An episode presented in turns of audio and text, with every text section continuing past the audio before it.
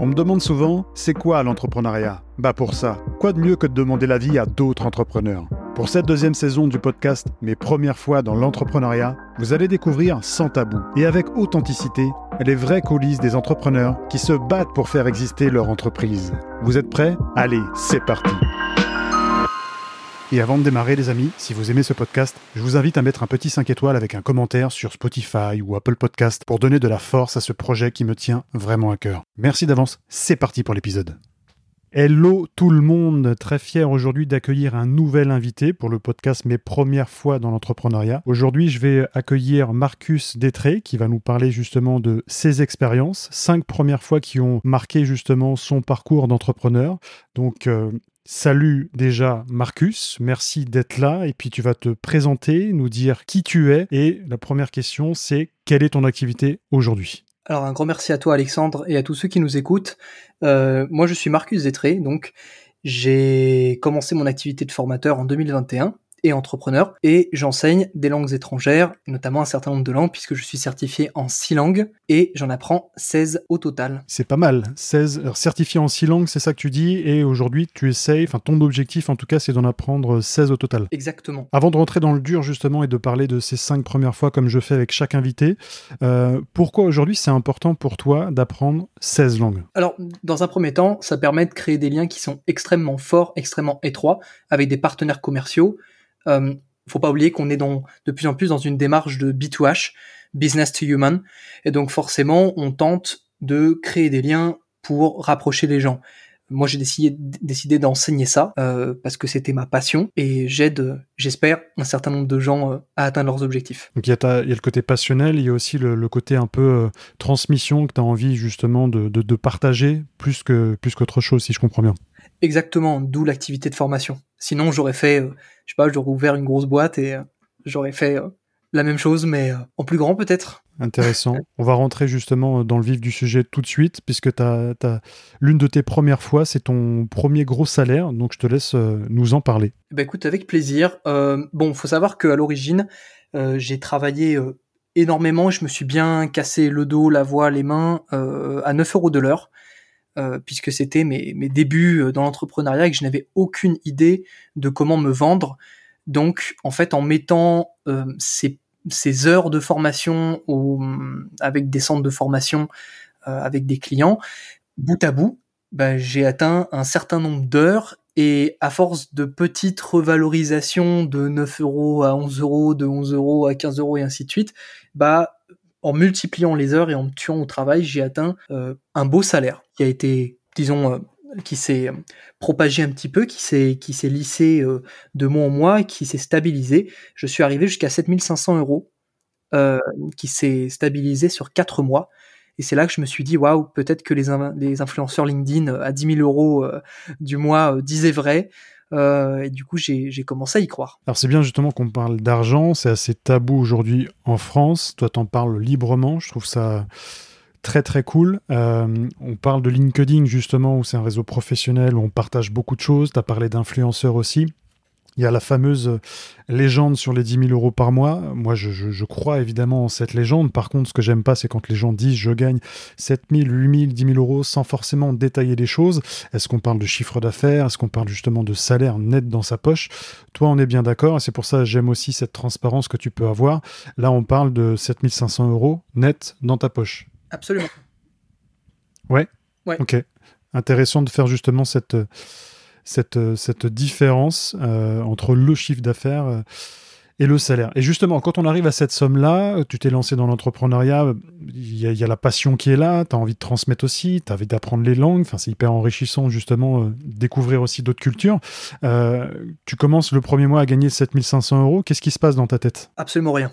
Pour être tout à fait honnête, comme moi je suis, je suis pas un individu qui est en toute transparence, je suis pas du tout euh, drivé par euh, le matérialisme ou par l'argent en premier lieu.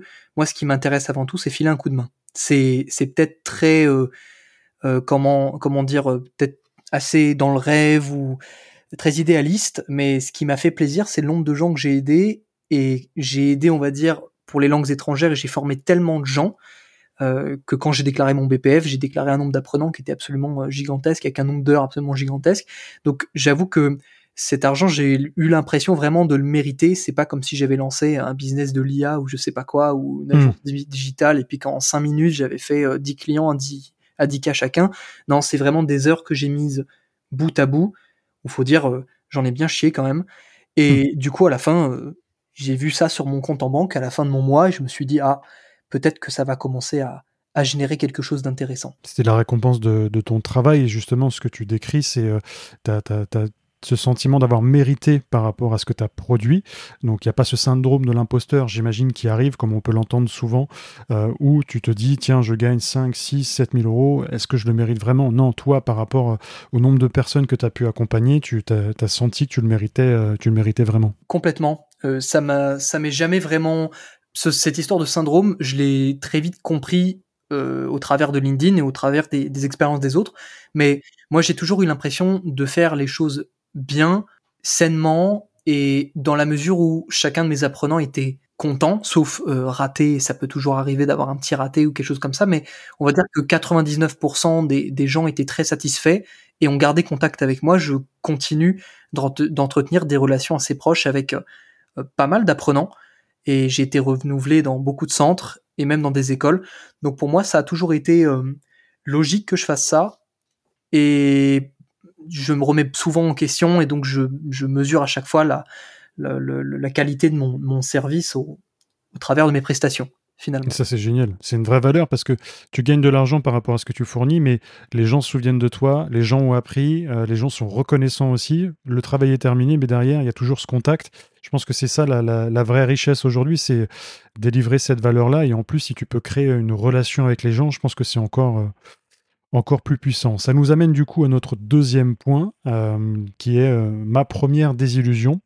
Pour les auditeurs qui nous écoutent, en amont, on a validé ensemble avec tous les invités euh, justement des premières fois qui caractérisent un petit peu des événements marquants par rapport à par rapport à l'apprentissage en tout cas et l'expérience de l'entrepreneur.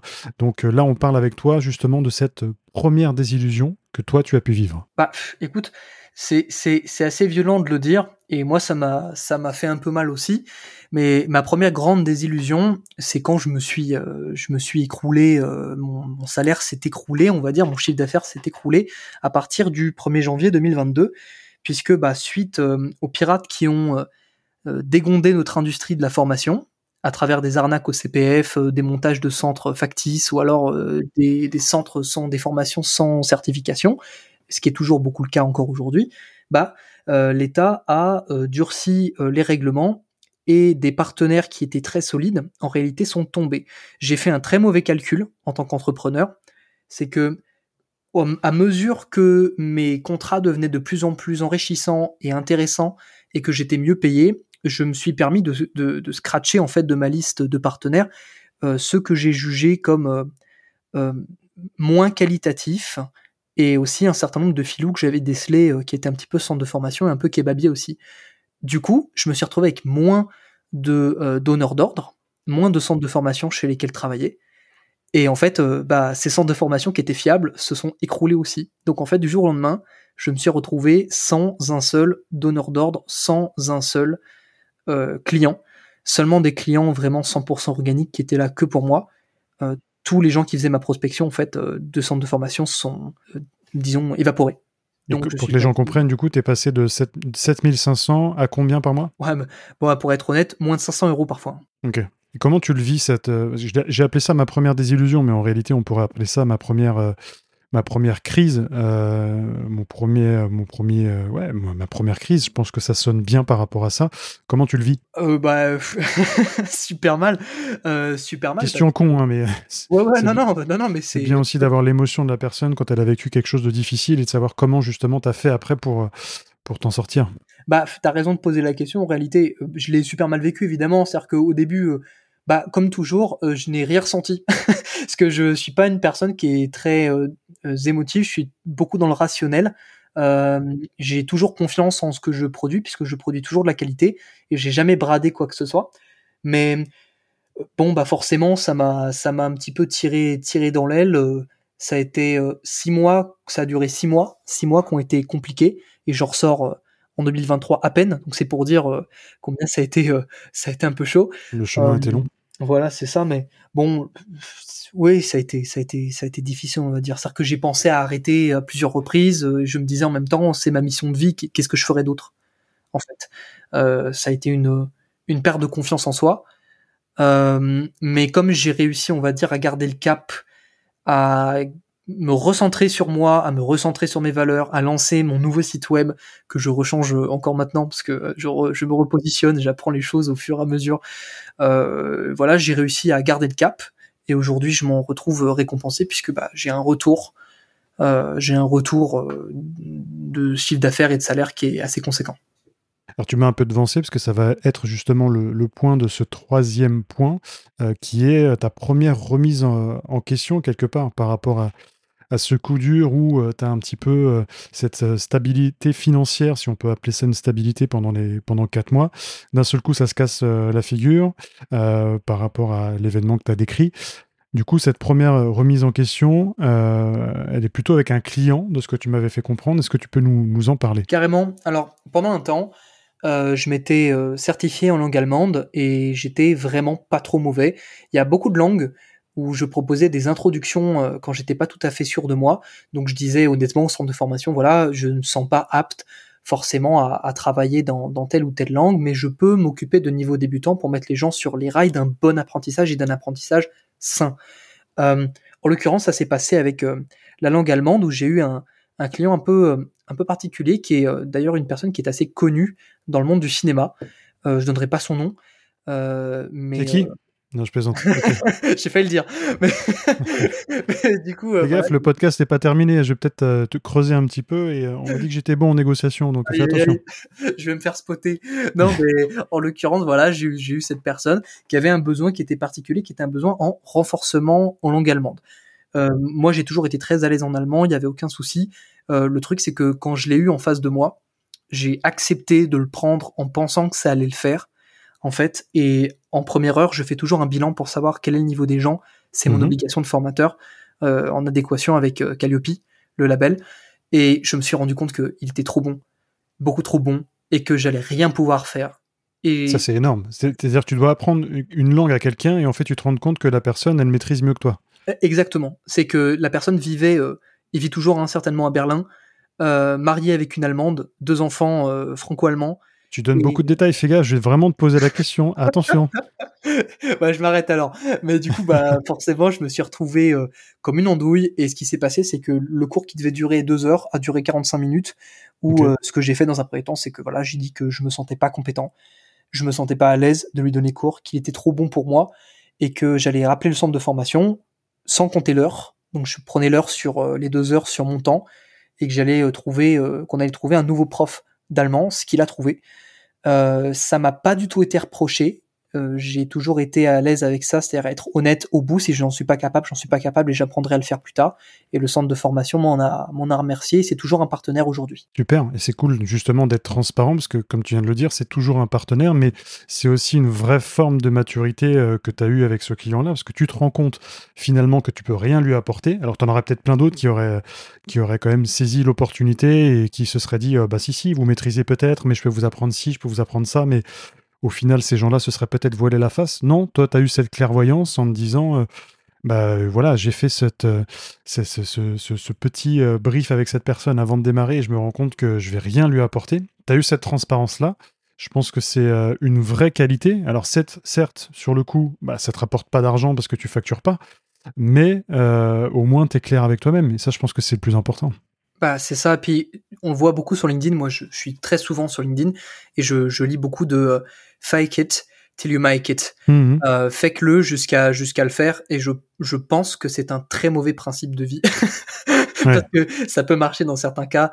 Euh, dans le mien, ça ne marche pas du tout. Tout ce qui nécessite qu'on soit l'un en face de l'autre, c'est une, une, jonglerie euh, permanente. en tant que formateur de métier, on jongle sans cesse.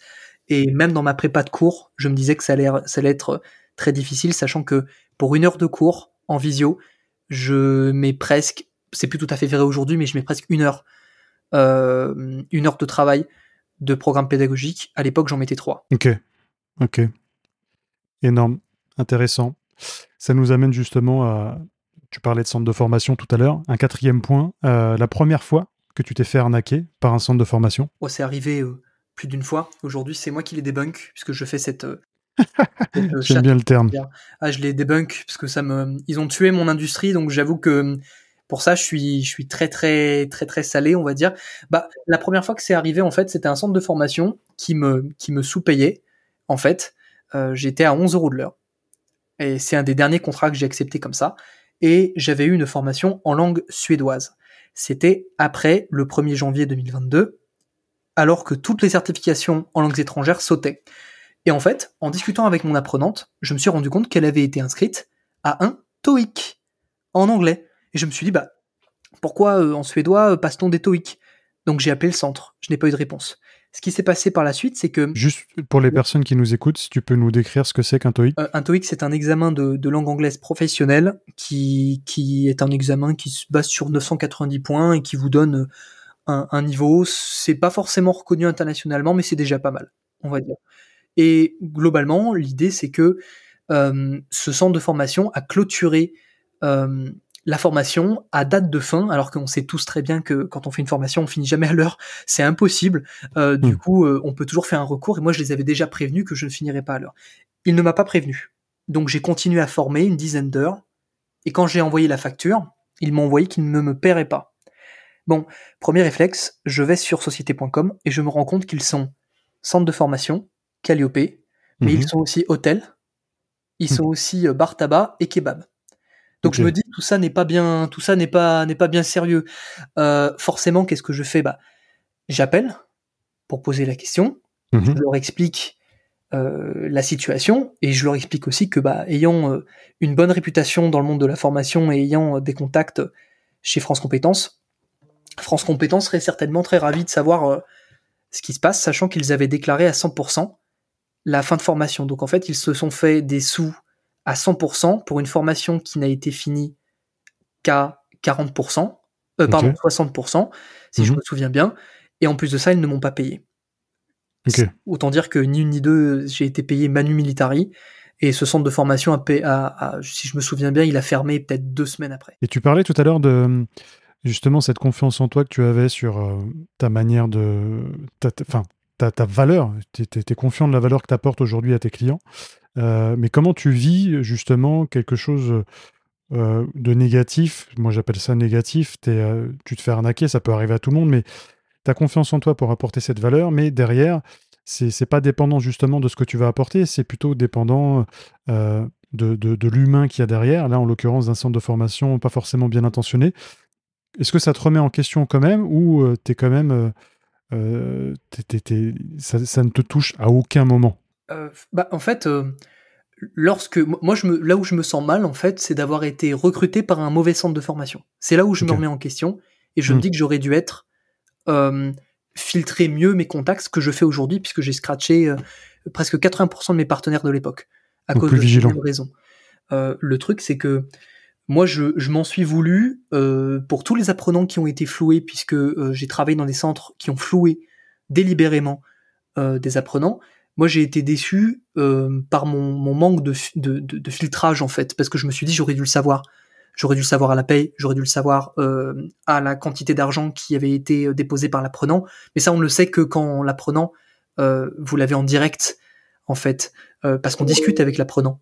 Donc forcément, qui dit ça dit que moi je m'en suis voulu pour ça. Pour ce qui est de mes compétences, j'ai toujours fourni un travail de qualité que je juge être de qualité et je suis juste triste en fait de l'avoir euh, offert aux, mauvaises personnes et au hmm. mauvais moment. Ok, donc ça t'a remis en question par rapport à ça. Exactement. Ok, dernier point justement ensemble, toujours sur euh, la thématique des premières fois. Euh, tes premières faiblesses, alors première faiblesse ou plutôt premier défaut, tu m'en avais, avais parlé, plutôt sur la, manière de déléguer, si ma mémoire est bonne. Ouais, carrément. moi, je suis un, je suis une working ant, c'est-à-dire une, fourmi qui travaille euh, non-stop. J'ai des journées qui sont euh, terriblement longues.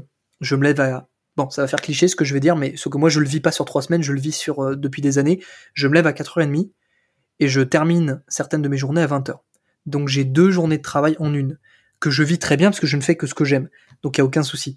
Le truc c'est que j'ai été très perfectionniste et en tant que personne extrêmement perfectionniste, 10 ans d'aïkido derrière moi, euh, j'ai manqué de déléguer euh, beaucoup de tâches, en effet, et du coup j'ai perdu un temps, euh, comme la fois où j'ai voulu coder mon propre site web. Et là, quelle catastrophe Et du coup, bah j'ai perdu deux mois, euh, un mois pour remettre à profit ce que j'avais appris en HTML5, CSS3 et, JavaScript et PHP, et un mois et demi à me casser les pieds, essayer de faire un no-code, mais coder un peu une partie en n'ayant aucune connaissance en base de données.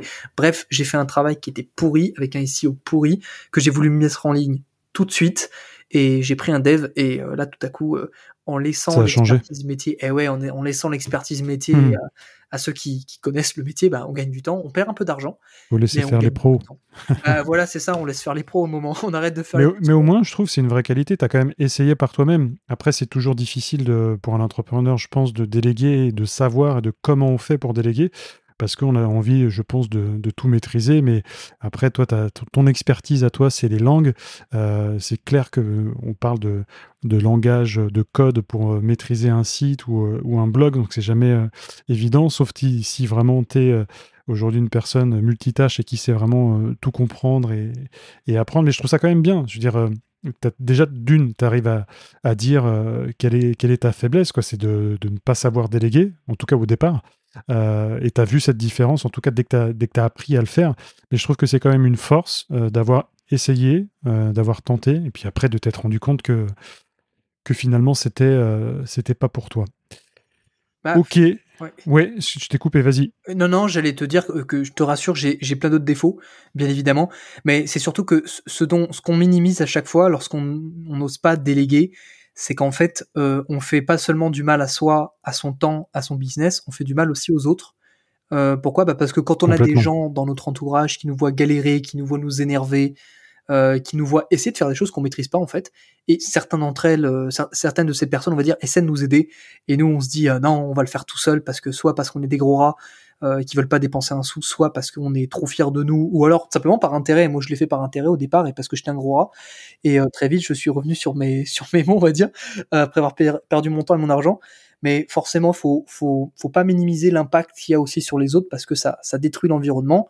Et pareil pour ceux qui ont des salariés. Quand on a des salariés qu'on veut faire tout soi-même alors qu'on pourrait déléguer et s'intéresser qu'aux problèmes de haute qualité, c'est-à-dire des, hauts problèmes administratifs ou de business vraiment profonds, on, peut faire faire certaines choses aux experts, c'est pour ça qu'on les paye, et c'est pour ça qu'on s'entend bien avec eux. Et c'est pour ça qu'on fait appel euh, aussi à eux. Merci en tout cas à toi pour euh, ces cinq points. Euh, on va terminer l'épisode comme je le fais en tout cas avec chaque invité par une dernière question.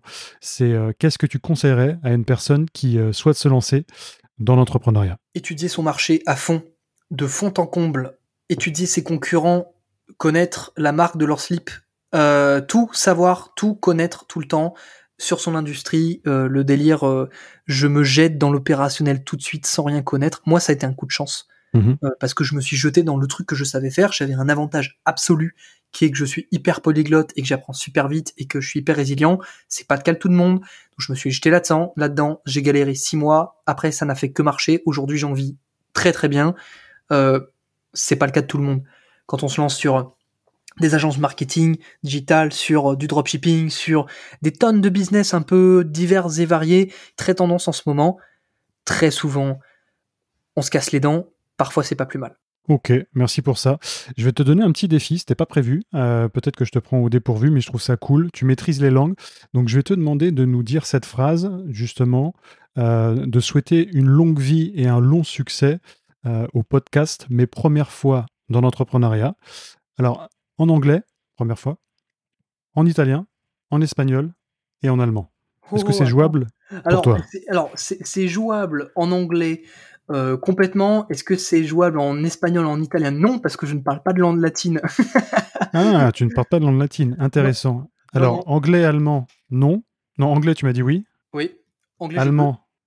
Je peux. Tu peux. Deux autres langues ou avec lesquelles tu es à l'aise?